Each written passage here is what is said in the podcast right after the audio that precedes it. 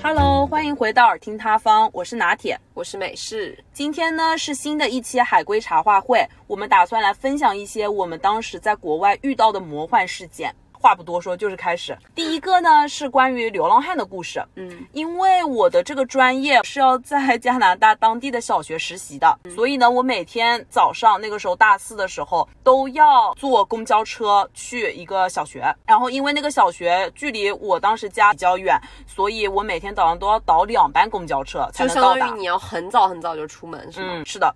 那一天呢，我是在等第二班公交车的那个公交站那里，我当时还在跟美式打电话。那个时候刚好门口有一个长椅嘛，我就坐在那个长椅上。我正打着电话呢，哎，我突然发现远处走过来一个流浪汉。因为国外的话，流浪汉其实挺多的，你看他们的穿着打扮，其实你大概就能分辨出来。我那个流浪汉呢，大概年纪是在四十岁左右，他衣衫褴褛的，冬天吧还穿着那种夏天的短袖短裤。然后穿了一个那种大拖鞋，我觉得最好分辨的不仅是你刚刚说的衣着，哎，你知道是最明显的一个分辨的特征，我觉得是什么吗？嗅嗅，这味道。对，因为真的很嗯很臭，就有一种不可名状的味道，就很远很远你就已经能闻见了。未见其人，先闻其味。对，未见其人，先闻其味的时候，你就大概已经知道，OK，旁边有个流浪汉马上要来了，一点都没有过度夸张，真的就是这样子。然后那个流浪汉呢，感觉像是宿醉的一个状态，他就刚从对面的那个麦当劳买了一杯冰拿铁，然后拿着拿铁慢慢悠悠的走过来了。他就是在我长椅面前的这个公交站这里停住了。他开始做什么呢？他开始绕圈，开始在这个公交站的这个空地上开始绕圈子。已经开始害怕了。对他边绕圈子，嘴里还喃喃自语，不知道在说些什么。哎，我当时跟美式打电话的声音也稍微轻了一点，因为我害怕他听到，还往那个长椅的边边坐就是你。怕引起他的注意，嗯让他注意到这里有一个人。如果你让他注意到了，他很有可能就会冲着你来了，你就不知道他下一步会做出什么举动，因为这是完全无法预测的。对，但是可能是因为那个地方太安静了，因为大清早的嘛，也没有人讲话什么的。嗯，他听到了我在讲中文。哦，对他可能因为听到了我在讲中文之后，他就走过来咯，他就直勾勾的盯着我的眼睛，他就朝着我走过来，哇，我吓死了！我当时赶紧直接就是站起来了，我电话里也不跟美式讲话了。然后那个流浪汉就开始对我破口大骂，他就对我用英文说的，他就是说不要再说中文了，赶紧滚回你的国家去，你的国家就是叭叭叭叭，就开始骂我们中国，哇，很。吓人。关键是你当时有一个人，然后周边没有任何人。对，太然。后一般像这样子的流浪汉，你分辨不清楚他到底是真正的精神上出了问题，对，还是说他精神是正常的，嗯但他只是行为上，又有点诡异。对，嗯是的，嗯，然后我当时甚至都不敢看着他的眼睛，我就没多想，我就赶紧跑开了，我就朝着下一个公交站跑去。但是呢，我当时跑的过程中，我又不敢跑得太快，我就假装在接电话，然后我就小跑的这样子过去了。可能有一些朋友他可能没有概念，就是觉得说流浪汉有什么好怕的，但是这里的流浪汉跟国内的，对，就是想象当中完全不一样。因为以前我们小的时候的话，你可能会发现街上啊还有一些乞讨的，但是乞讨的真的就是很正常啊，嗯他们就可能只是说摆一些什么牌子啊放那里博人眼泪，想讨一点钱嘛，对。就很正常，他也不会说发疯啊或者怎么样。国外的流浪汉就不排除有一些精神正常的，但是他们就是可能被迫流浪。但是这里说的是有一大部分是那种精神完全不正常的，真的就是那种神经病，就有点像是那种当街真的可很有可能会拿刀啊什么东西乱砍人的那一种。这一类人最可怕的点在于你不知道他下一步会不会对你发起攻击，关键是他们根本就没有任何的管控，就没有受到任何的管制。国外流浪汉，街上流浪汉也挺多的，其实。到处都是，就基本上随地躺着的呀，就很多，而且很大一部分人他们是有酗酒，还有一些是吸一些违禁品，他们真的可能就是当街吸晕了的那种状态。所以你就不知道他们在昏迷的状态下会对你做出什么。对，OK，那我第二个也想分享一下关于这个流浪汉的一个故事吧。其实我跟这种流浪汉的故事还挺多的，因为我有遇到过好几起这样子的。开头呢，我是想说，就是在国外，我坐公共交通工具是我心里的一大阴影。我基本上能步行的地方我就步行，嗯，步行不到的地方我能尽量避免不去的我就不去。为什么呢？因为你知道的，这个公共交通工具啊，就比如说他们那边的那种有轨电车，就有点像公交啊，嗯然后再像地铁呀、嗯。都是流浪汉聚集点，超级恐怖，又脏又乱又臭。关于地铁的有一次是这样子的，我跟我另外两个朋友，我们是三个人一块儿出行，然后当时是正值一个小假期，正好学校有放几天的小假，我们三个就说 OK，然后我们去城市周边的一个哦国家公园稍微逛一下，因为我觉得加拿大吧，就嗯什么都不突出，就是它的那个景景。公园啊，就是这种自然公园特别多，我们就说 OK 去爬一下，就爬爬山，换换心情什么的。的。当时我们是需要就是坐公交。转地铁要转好几个路线，嗯。但是我们想说，我们是三个人一块儿嘛，虽然三个都是女孩子，但我们觉得说至少比一个人要安全一些，而且又是大白天呢，然后我们就说去吧。我们当刚开始是坐上那个地铁，一切都很开心啊，我们路上还有说有笑的，就全程在那里聊天啊、听歌啊什么的。当这个地铁开始缓缓的驶出这个市中心的时候，驶离这个城市，就基本上要到那个边缘去的时候，那个时候你知道他们本来就是地广人稀，你远离了这个城市的中心之后，到外面坐地铁的人本来就已经很少了。是的，然后这个时候，我们慢慢从热闹转变为地铁车厢都已经是冷冷清清的那种状态了。这个时候时间是在早上的九点钟哦，嗯一般来说应该是早高峰 过一点的那种时候。嗯对，他那个时候的地铁里面的车厢里面的人啊，一节车厢大概就可能最多就只有两三个人左右，不多，对，嗯然后我们当时也就是空空空荡荡的一节车厢，就我们三个。嗯，OK。然后到了有一站的时候。上来了一个打扮，也不能说是奇怪吧，就是很朋克，你知道，就像那种玩摇滚的，身上会有很多那种铆钉啊，嗯然后那些什么元素，眼花缭乱，然后身上又有很多纹身什么的，就纹满哦，就纹满。然后呢，他的那个最显著的一点，他的裤子 真的就是跟 Justin Bieber 一样，就是嗯没有拉上去，就大概哦掉了一整个屁屁在外面。我在国外发现很多人都会这么穿裤子，对，但是这一点故意的吗？没有，但是这一点没有办法判断它是正常人还是神经病的 标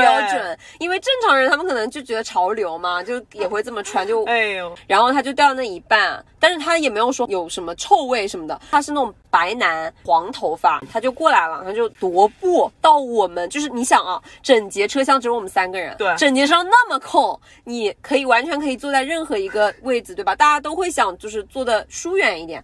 他正正好好挑在了我们三个人坐的正对面我，跟我们三个人面对面坐着。然后这个时候我就可以清楚的观察到他的头发很脏很脏，嗯脏到就是开始打结，就有很多油垢，然后穿了一个拖鞋。那个时候加拿大很冷哦，大概是零下对，真的他穿了一个拖鞋。你知道当时为什么我们三个都判定他可能像是一个正常人的原因是什么吗？说来也搞笑，他手上拿了一个 iPad，一个哦最新款的 iPad。哦，所以你们就觉得可能是正常人，不对，买不起。对啊，你想流浪汉都已经没有地方住，没有地方吃，连吃都成问题，哪有钱买最新款的 iPad？而且他那个 iPad 很干净哦，很新哦，而且甚至还贴心的贴上了那种贴贴纸，跟他整个人那种脏乱差的形象形成了一个很大很大的反差，好矛盾啊！对，很矛盾。然后你当时你的大脑就会想说，OK，应该是个正常人吧，我们就没有管他了，然后我们就自己心怀侥幸。对，我们就还是自己聊自己的，用中文聊天，聊得很开心，聊八卦呀、什么的。这个时候我就觉得不对劲的点是什么？他坐在我们的对面，就是自己在跟自己对话，喃喃自语了。是喃喃自语，但是他的喃喃自语很轻很轻很轻，轻到那种你不仔细听，或者我们正常嗯聊天的声音稍微大一点，你根本就听不见他在讲话。但是他的自我对话哦是问答形式的，他自己问自己问题，自己回答。但是因为他的口齿一直不清楚，就完全听不到他到底在问自己什么，到底自己在答什么。哦，但是诡异的事情来了，随着我们三个就是继续聊天，干自己的事情很正常的时候，他自问自答的音调越来越大，越来越大。逐步逐步增加，我当时下意识的反应就觉得说，应该是他脑海里面还有一个人，就跟他自己在对话，可能他有一个天使，有一个恶魔，天使跟他说怎么怎么样，然后他说怎么怎么样，他自己回答。过了一会儿，脑海中的另一个声音跟他说什么什么，他又在那里回答，相当于他也是一个人在进行三个人的聊天。哦，好细，就超级吓人。对，然后最诡异的点是在于他自我聊天的那个音调，很轻很轻。一直到一直到一直到一直到一直到一直到很响很响，然后最后他开始自己跟自己吵架，我的天呐，超级可怕！你懂那种感觉吗？就像是一个鲜活的神经病在你面前跟自己疯狂的吵架，就感觉下一秒他就要两个脑海里的声音打架打起来了。关键就是在于他声音越来越大越来越大，大到我们三个已经没有再说话了。我们三个当时就马上。停止了我们当时在做的事情，三个人都鸦雀无声。我懂我懂。然后，但是我们跟他面对面啊，很近，大概就两个跨步那么远嘛。很，因为你知道地铁对面坐着很近。然后我们三个人鸦雀无声，谁都不敢再继续讲下一句话，因为不知道他下一步要做出什么。我被站起来啊，直接冲过来。对，而且因为他连 iPad 都有，就。不知道他随身携带了什么，对，就很吓人。然后我们其中坐在中间的那个朋友，他用很小很小的声音在说怎么办。然后我们三个就说继续聊吧，因为我们很怕说突然停下，他就会开始注意到我们了。对，因为整个车上只有他自己的声音，就没有我们的声音了嘛。我们还抱着一丝侥幸，说如果我们继续聊，维持刚刚的情况不变，是不是就不会激起他情绪上的变化，我们就会安全一些，想继续聊。突然这个时候他停了。但是他大吼了一句 “shut up”，我的天呐。然后他很粗暴、很粗暴的说 “f 开头”，说不要他妈的再说中文了。又是这个话，对，又是这句话。哇，他们怎么都知道在说中文啊？我就奇怪了。对，他又说不要他妈的再说中文了，你们不要再聊天了。所以这当时我们三个就炸了，整个身上的汗毛都开始直立，感觉头发都要竖起来了。就代表他一直有在注意我们，那他刚刚是在脑海里在跟谁聊天呢？就说明他听到了我们在讲话，他可能觉得我们很烦，然后他自己脑海里的几个人格开始打架，要不要去阻止？对，互相在那里争吵，所以他就已经可以判定为这个时候他就肯定是那种属于精神失常那一类的人了。对我们三个后面哦，我们后面三个在对复盘劫后余生复盘聊天的时候，我们说当时我们三个人的心理状态是一模一样的，脑海里只有两个字。完了，真的呀，真的就是我们当时要在交代在这里，对我们当时今天就要交代在这里了，而且并且我们三个人都有一个同样的第六感。就是我们觉得他包里可能放了枪，就开始扫射。因为地铁上是有发生过这样的事情，很多人啊，很多很多。而且当时我们那边的地铁新闻就是还有发生，就是有人把在站台等地铁人直接推下去，好可怕。他当时讲那个话的时候有没有看着你们的眼睛啊？有，很吓人。但是我们三个人没有任何人敢跟他对视，对，因为很怕谁第一个对视就会被当成开刀的那个人，好可怕。对，没有任何语言能够描述当时我们的状态。当时反正大脑。就是一片空白。什么叫空白呢？就是你没有办法随意的移动你的身体，你的身体已经不听使唤了。就是我的大脑一直空白，空白，大概空白了几秒之后，有一个声音告诉我快点逃，快点逃。但是我的身体动不了，因为我当时身体又觉得说，我如果动了，他会不会就先拿我开刀？对。然后我当时。身体不敢动，完全不敢有任何动作，我连头和眼神，我的眼睛都不敢眨，你知道吗？对，后面怎么逃脱呀？后面你知道吗？终于那个地铁到站台了，他还是一直就持续的在进行争吵。下一站终于感觉老天救了我们，终于开始有人慢慢进来了，然后我们就赶紧头也不回就。感觉那是我这辈子跑的最快的时候，一整个冲刺，疯狂的跑，疯狂的跑。其实我们根本就没有到站，离到站还有好一段路。拿出这辈子可能我们三个人都是跑的最快的时候，逃离了那个地铁站，甚至到了街上，出了那个地铁站，到了那个街上，我们都还有这种心有余悸，心有余悸，就人就在跑，就跑了很久很久，人就在跑。那你知道最可怕的事情是什么吗？大概过了两个口之后，我们发现，因为它是一条很宽的马路，我们在马路的这一头，我们看到刚刚的那个流浪汉，他竟然也下车了。他在对面。对，我的天呐，所以他跟出来了。对他看我们下车，他继续，他还是出来了，好吓人。我们我们又赶紧返回地铁站，坐地铁赶紧走了。对，把他甩掉了。嗯，对。然后还有一次，有一个流浪汉呢，是我自己一个人。然后被尾随。虽然说没有这一次这么直接的恐惊心怖，动魄对，但是也是属于细思极恐，就是后面回想回去，真的也是很危险。怎么回事？你真的是大难不死的美式，超人类怎么会这样？对，当时是大一的时候，嗯因为我当时大一刚去嘛，我就想说先不要自己出去租房了。我妈的意思也就是说想让我安全一些，就是先选学校的公寓啊什么先住嘛。然后我们当时学校的公寓是有好多个选择，我当时选了校外的一个公寓，它就有点像是那种酒店式公寓，楼下有那个、呃安保安保对，然后它管理都还挺不错，就跟酒店一样。学院啊，它就是需要几就多少多少人共用一个那种公共的对，便不太方便。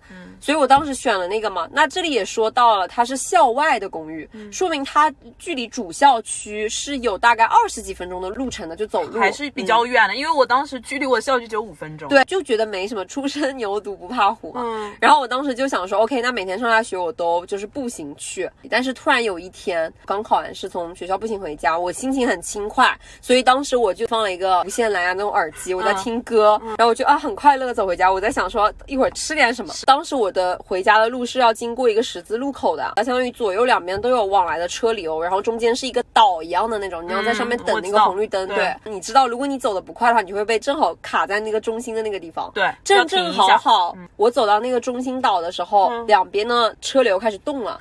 然后我没有注意到，说我旁边也有谁谁谁在等红绿灯啊，这样子。但是这个时候是什么提醒了我？耳朵没有办法，就是很时刻的注意到周围。你在听歌，也对，眼睛也没有仔细观察，但是我的鼻子提醒我了，因为很臭。嗅到了。很臭，很臭，很臭。怎么说这股味道呢？嗯就像是老鼠加成年的那种脚臭，然后再加奶酪发霉生蛆，再加上有一个人很久不洗澡的那种汗臭混杂在一起，只要闻一下，你整个人就能翻倒的那种臭，很臭。那种臭我从来没有闻到过，从小到大第一次闻到。谁会闻到过啊？我以前唯嗯一闻到过一次很臭的味道是插播一句，是以前有一次小的时候夏天，我爸买了小龙虾在家里，然后有一只小龙虾从那个桶里面翻桶越狱了，然后结果越狱天气太热，越狱越到沙发后面逃不出来，被夹在那里，然后死掉了，然后开始腐烂发臭。哇，对，生物死掉的那种腐化的味道是我闻过最臭，但是跟那个相比，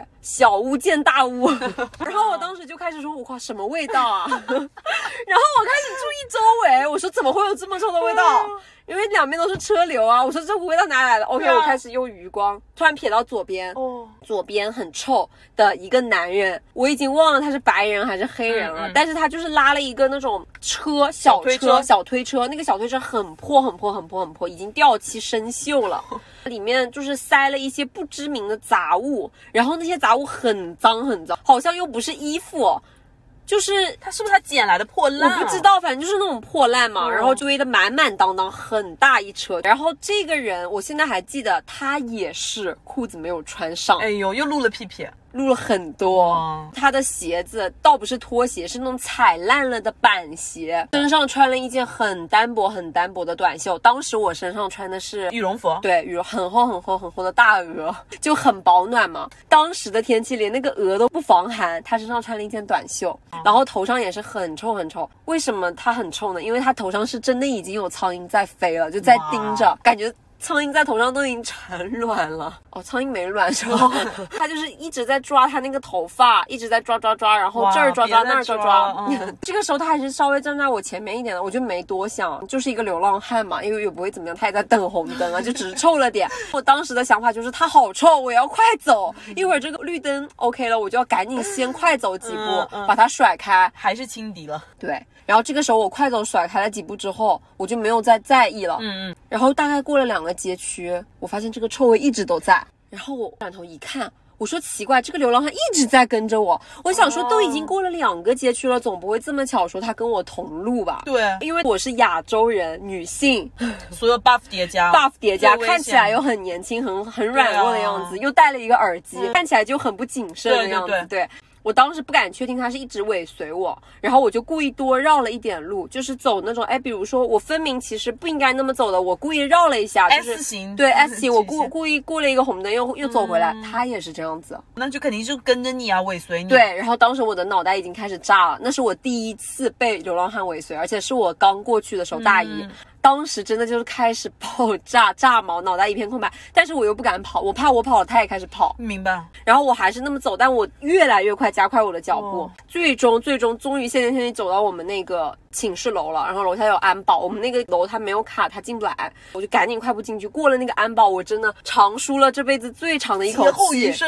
对，然后当时我们等电梯的那个地方是一块落地窗，你是可以清楚的看到窗外，外面也可以看进来。嗯我在那里等电梯的时候，看到那个流浪汉正好走到了我们那个公寓的门口，他看到有安保，他进不来了。嗯，但是他在那里看到了我在等电梯，他就在那个落地窗那里一直对着我笑，好可怕。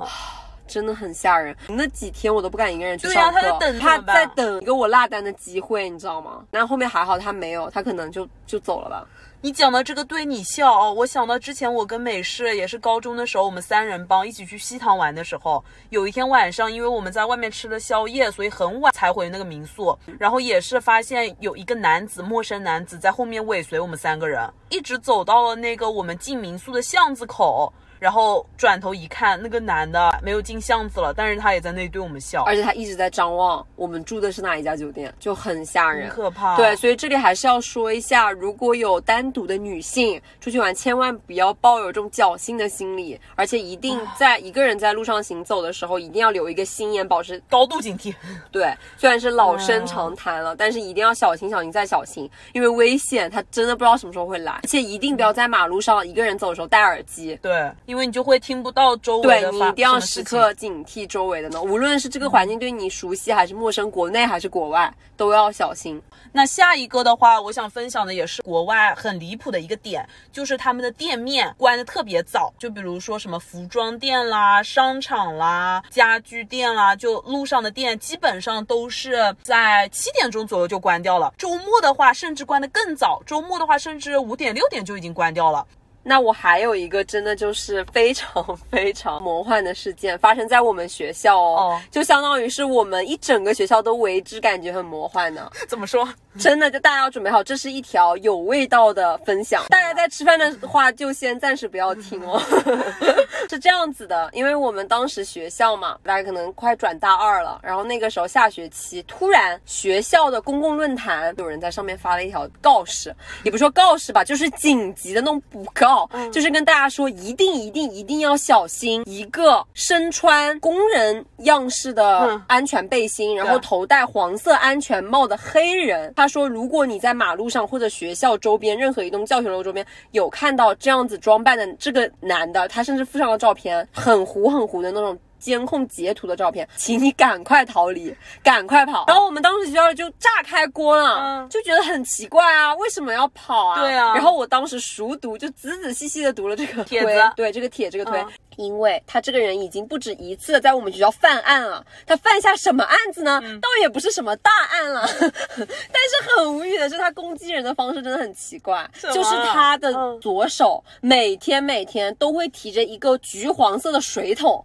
那个水桶里面装了什么呢？滴一下，屎尿混合物。啊，便便和尿尿。对，它那个桶里面装满了每天新鲜从我们学校厕所打的 便便和尿尿。然后你知道吗？加拿大的天气很冷，那个便便和尿尿已经甚至开始有点微微结冰了。呀，对，然后。他每天都会在路上随机随机的抓取大学里面的一名学生，往他身上泼屎和尿。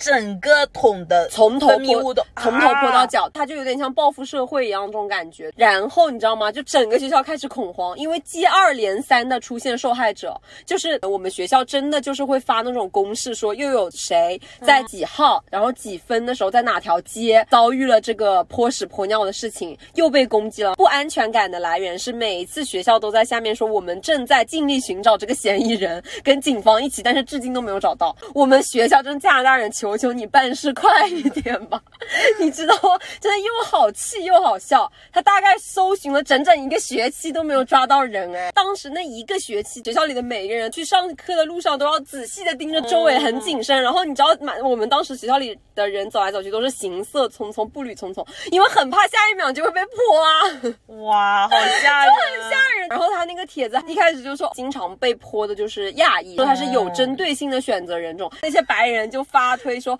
可以放心，只泼亚裔。然后过几天他又有出现一条新闻说，不是不是，又有一个白人被泼，就跟喜报一样，无差别了。他们当时就是会有那种被泼的人出来说，真的很臭，就浑身到下都是屎。监控有拍到这个黑人，他们可能还有团伙作案。这就是可能没有办法一下抓住他们的原因，就是他们真的是各个厕所轮流去准备这些东西。然后我当时去上课的时候，我们真的很逗，我们一帮人嘛，就每天在那里讨论说怎么办啊，好害怕，不知道第二天出去会不会不会被屎尿泼啊，就很吓人。但是我们当时真的就每次发消息，真的又好笑，就真的很想像二十一世纪在街上还要担心被黑人泼屎泼尿。当时我们学校的那个论坛，还有白人亲切的给他取了一个称谓，叫了 PP。噗噗 man，是不是很离谱？然后当时学校的新闻放的也是说，大家一定要小心这个 P P 噗噗 man。然后当时他被捕是为什么？就是他去我们学校的图书馆的餐厅。泼屎泼尿，当时有一个人在那里学习，他直接进去就是一桶，直接从上浇到下，然后整个餐厅弥漫的都是那股屎臭。对，然后当时他就当场被抓获。然后你知道为什么吗？白人也真的很爱八卦，就他们很爱推测，就说说是因为他也是我们学校的学生，然后跟学校里的另一个男生两个人就是争同一个女生，因为是情敌，所以他才开始了他的第一次泼屎之路。结果泼完之后，他就真的像报复社会一样停不下来。来就一直破，但是不知道真假，反正后面就不了了之，但他就被抓了。对，OK，太有味道了，这个 是不是很离谱？我接下来分享一个轻松一点的吧。好，我想分享的是一个日本女生的故事，就是我之前在当地的学校实习的时候，也是会有我们同专业的同班同学跟我们一起在那边实习的，在同一个学校。然后那个时候呢，我们就中午的时候会带饭一起坐在一块儿吃。然后那个时候就有一个日本的同班的女。生，我们就叫她 Sophie 吧。这个 Sophie 呢，我发现哦，她是一个小小的女生，长了一张娃娃脸，个子也不高。然后那个时候我就发现一个特别奇怪的点，就是因为我们在那边大概要待三个月左右，嗯，我就发现她怎么每天中午都是两个饭团，雷打不动，就已经差不多过了一个月左右了。那个时候每天中午都是吃两个饭团，我那个时候就特别好奇，哎，我就问她。你每天中午只吃两个饭团，吃得饱吗？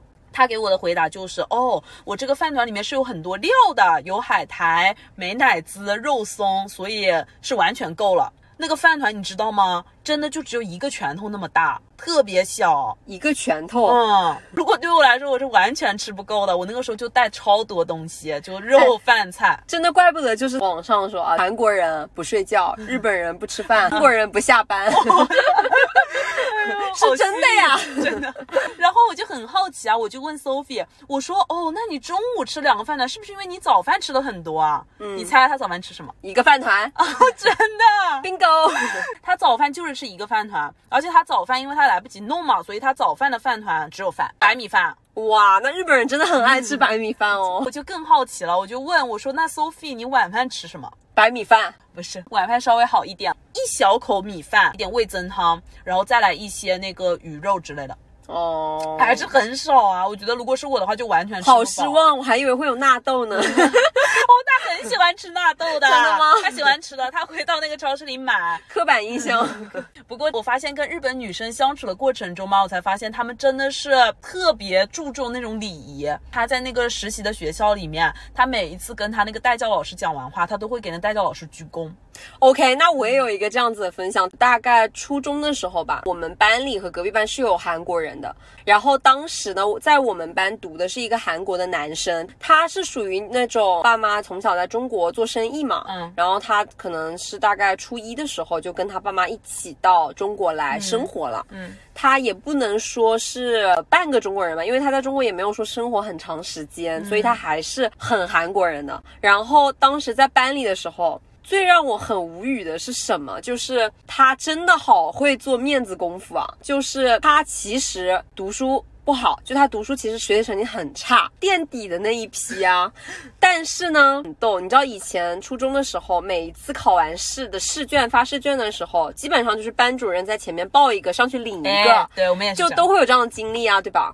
但是每一次我们班主任对他的评语都是某某某啊，我们的韩国友人，虽然学习差，哎，但是但是他很讲礼貌啊，他真的是很讲礼貌哦，嗯就基本上是每一次去讲台上，大概距离我们的班主任领试卷的路子还有十步远的时候，十五步远的时候，他就开始鞠躬了。啊，怎么也鞠躬啊？，对他就是双手往前伸，然后开始鞠，差不多也没有说九十度吧，就微微鞠躬。三十度左右。对，开始一边走一边鞠，然后手往前伸，准备接试卷了，真的很诚恳。当时我们班主任真的很逗，他说每一次领试卷，虽然你学习成绩差，但是我都会被你感动到。人家七步成诗，他是十步鞠躬，十五步哦，甚至一直鞠吗？就对，一边鞠一边走，很滑稽啊，那就对对对，所以我们每次等他上去领试卷的时候，我们就要开始笑了。然后拿到那个试卷之后鞠一下，往后退的时候就开拿到试卷往后退，然后又鞠着往下走。妈呀！拿到试卷还要再说谢谢老师，但是我想吐槽的点就在于，他只是对于老师很讲礼貌，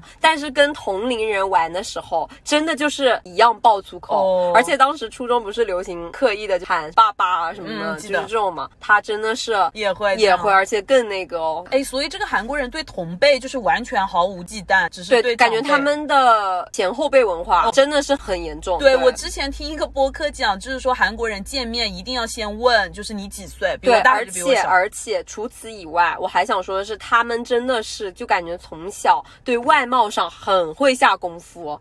我有两个最典型的例子，还是说回我们刚刚的这个韩国的男生，就我初中的这个同学，他当时其实已经还蛮高了。然后呢，他又很会抓发型啊什么，我就想说，我们初中的时候大家都忙于学业，嗯根本就没有人说会把时间花很多在自己的外光发貌上。上是吧？妆对，真的是妆发，你真的说的很好，因为大家就是保持整洁就可以了，整洁干净，对吧？就阳光的少年少女，就是嗯认真学习啊！你每天卷子、科学卷子都来不及做。他真的很在乎，而且你知道吗？他其实很享受被别人的目光注视啊。当时有韩流嘛，哦就大家会叫他欧巴、那个欧巴这样子，嗯他可能很享受这样子的一种感觉吧。是会有那种低几届的学妹，一直到我们教室后门，就下课的时候看他说啊，欧巴在干嘛？哦就这样子。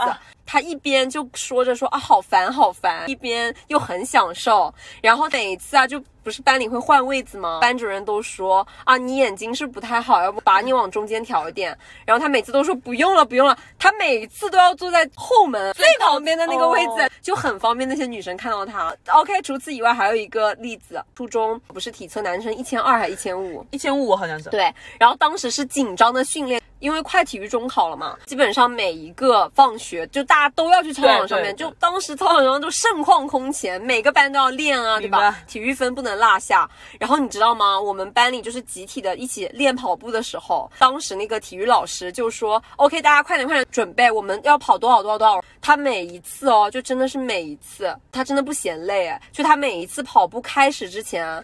他都会说：“老师，等一下。”老师说：“你有什么事情？”他就开始坐下，在那个塑胶跑道上坐下，慢慢的把他的鞋子脱出来。你猜他要干嘛？啊，我不知道啊。他要把他的增高鞋垫拿出来，啊因为他怕跑步的时候会崴脚。他不是那么高了还要增高啊？所以他们这种韩国男生真的很在意这种外表上、外貌上的每一个细节。对他就要把他自己那个增高鞋垫拿出来，整整齐齐的摆放在我们扔外套的那个地方。啊对，然后基本上就是属于每一次大家跑完去拿外套，然后休息的时候，他是过去穿那个增高鞋垫。他们还有一个习惯哦，就是真的好像在教室里的时候，他很喜欢穿拖鞋，然后每一次都会被我们班里男生调侃说、啊、你脚好臭。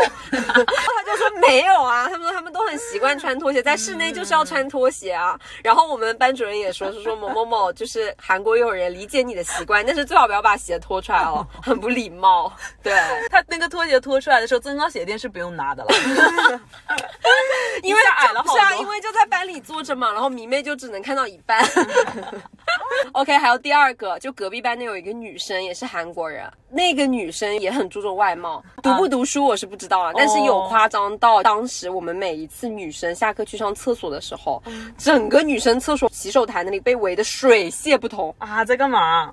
因为他在洗手台那里一字排开，他所有的化妆品，在教年级里面的女生怎么化妆。对，真的是围的水泄不通。鼻祖啊，他是。对，他当相当于是当时的鼻祖一样，真的 OK。话接下回，然后我想再继续回到我们刚刚说的大学寝室，我很想吐槽的是关于这个寝室的通风系统。嗯，怎么说？为什么呢？因为我当时说了，我住的是校外的这个公寓嘛，嗯，但是这个公寓呢，虽然说好有独立的卫浴，但是它是一个很老旧的公寓了，它的通风系统极其极其的差，并且已经老化了。哦，相当于它的通风系统是整个楼里面循环，因为你知道加拿大冬天又很冷嘛，所以相当于它开要经常开暖气，开暖气的话，它相当于整个系统是在楼整栋楼里面每一个房间循环。哦，就是你的空气也能带到别人那里去。对，是的。然后当时呢，是真的有人会在寝室里面抽某麻。对，猛麻。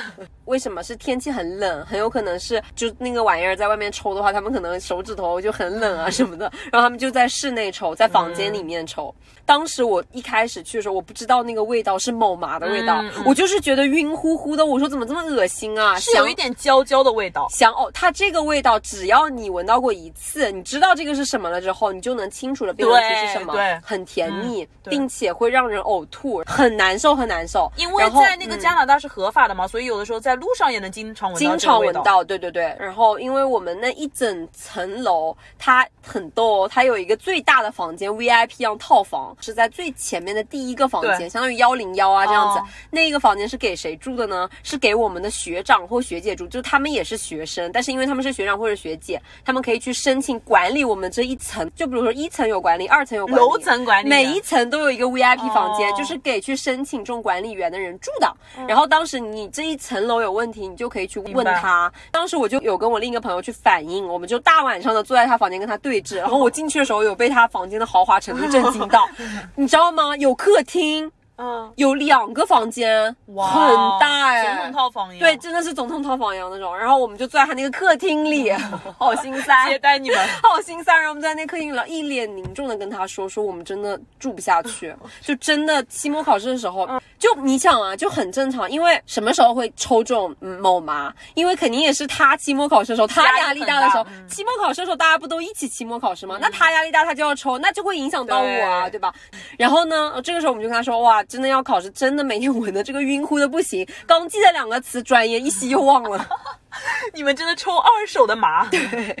他就说说有在找，就整个楼都有很多人反映。他跟我们解释说，是因为有一户在抽，就会整栋楼都带到。对，就基本上很多房间都能闻到，这就不得不批评他们的办事效率了。就加加拿大人真的很慢，龟速。他们就说，因为真的找不到，就是我真的很怀疑你们到底有没有在找。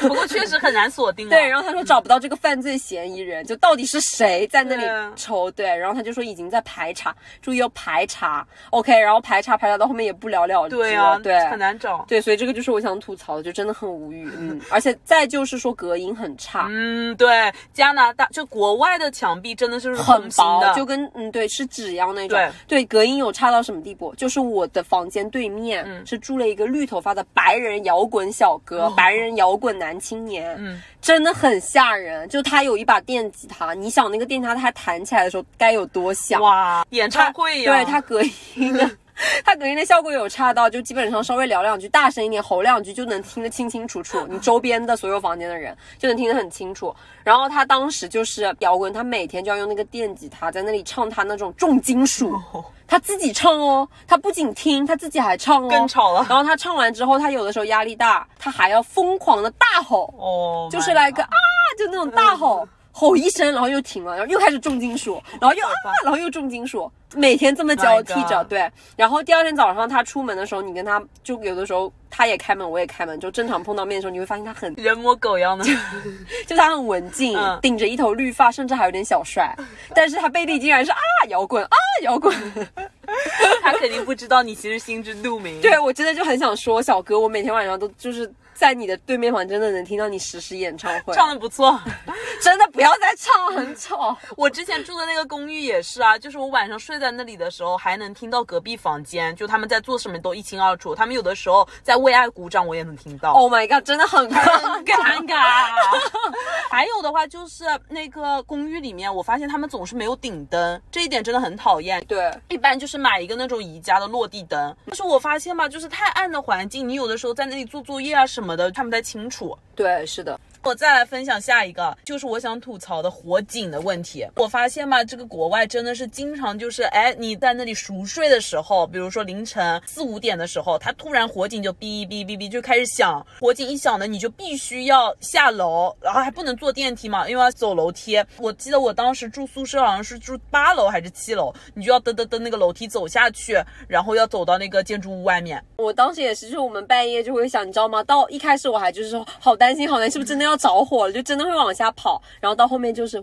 Who cares？我知道，就直接继续睡我自己啊，做我自己的事情啊，就不管了。心态已经变成火嘛，烧就烧喽。对他们后面会在那个中国群里发说，OK，找就找吧，我不想跑。就是我有一次是用那个微波炉热那个可颂，然后我当时就是微波炉定的时间，不小心可能摁岔劈了，就摁的太多了，几个小时了变成是吧？没有几个小时吧，就大概本来它可能就热个一分钟三十秒就够了，我可能定了两分钟还是三分钟。啊，这都会出问题啊！对，当时整个微波炉开始冒烟，然后我和我那个室友就开始慌，对我们很怕那个火警响起来啊，就整栋楼就开始跑，很有可能就像我这样的人在里面热可颂。好像如果被抓到的话是要处于罚款的，对，而且很很贵。嗯对，当时也是因为这个很贵的原因啊，就想赶紧 烟把烟散掉散掉。对，对，除了这个火警很贵的话，就是那个救护车也特别贵。是的，是的。所以很多人都不敢在路上出事情，一定要撑 住。你晕倒之后第一件事别叫救护车，对，我记得就是让私家车送我去，或者打个 Uber 去，别救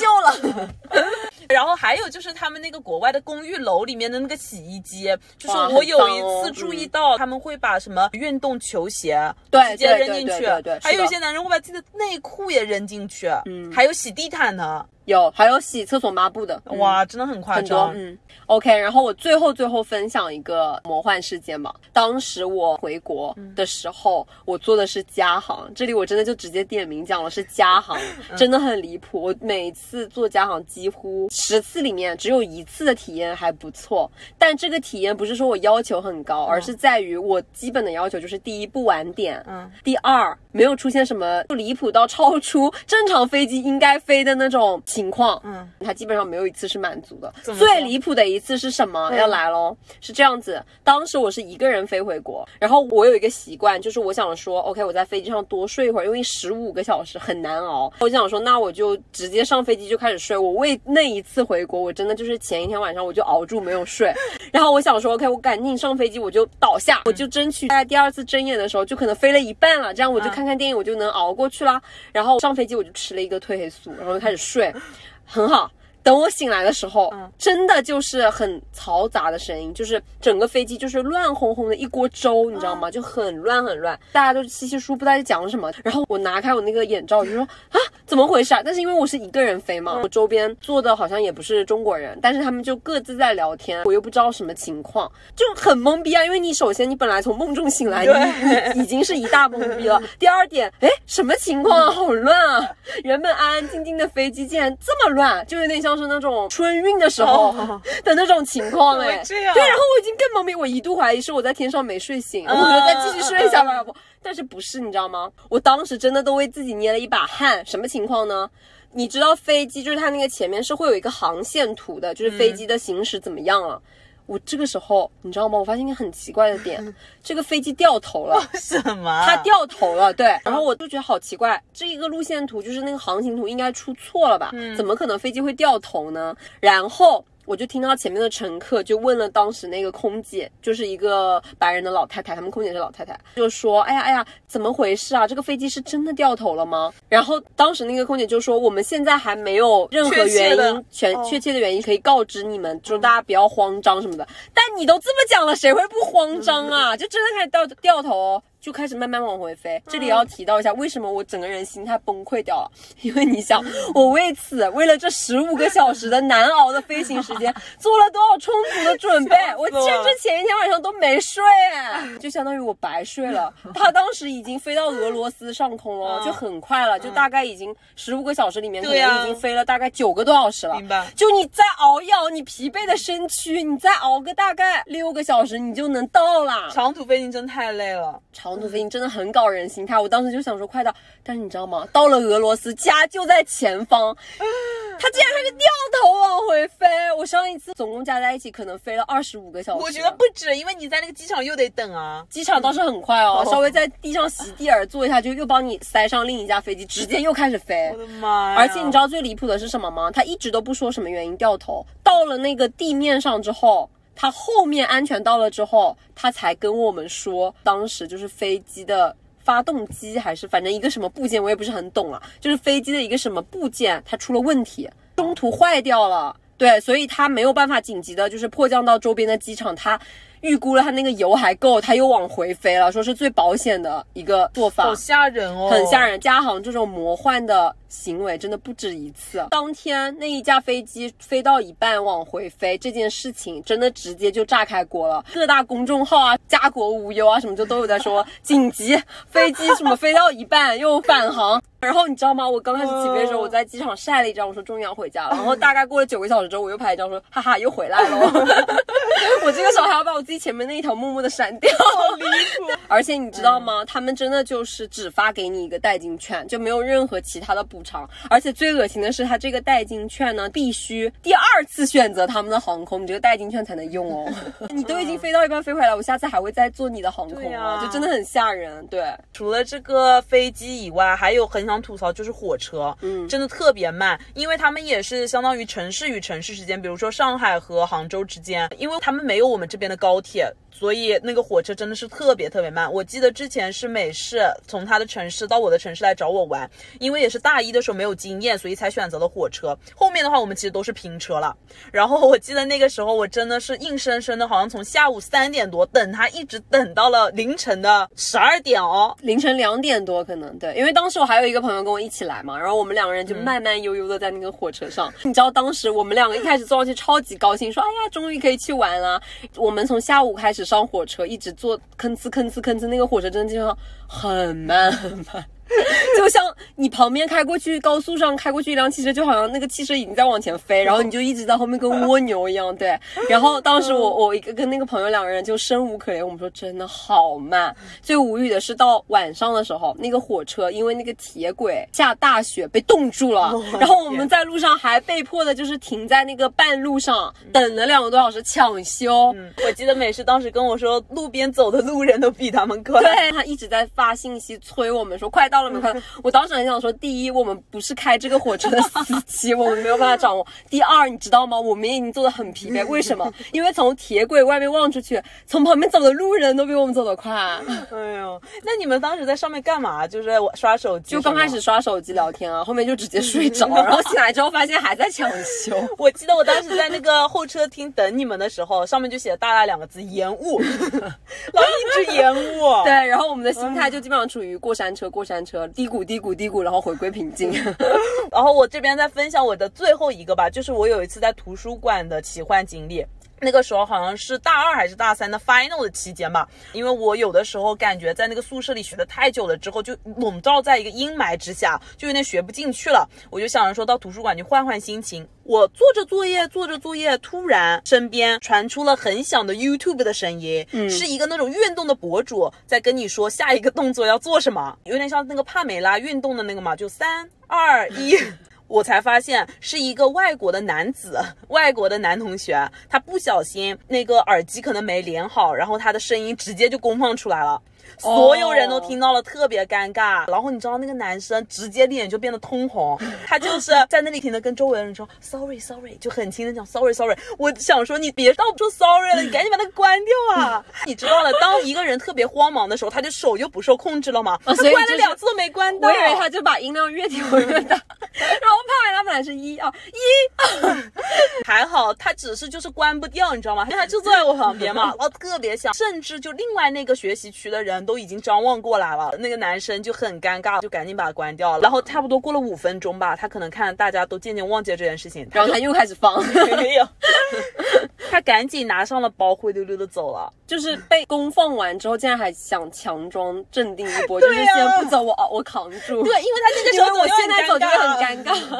对，然后他就故意告诉别人说，哦，我其实不是很尴尬，然后过五分钟之后灰溜溜走掉。哦天哪！OK，那我们这期就分享到这里了啊，下一期海龟茶话会继续与你见面。然后这里呢也是想征集一下，如果我们的听众朋友有在国外的一些魔幻事情的话，欢迎大家踊跃向我们投稿留言投稿。对，感谢大家收听耳听他方，我是拿铁，我是美式，我们下期见，拜拜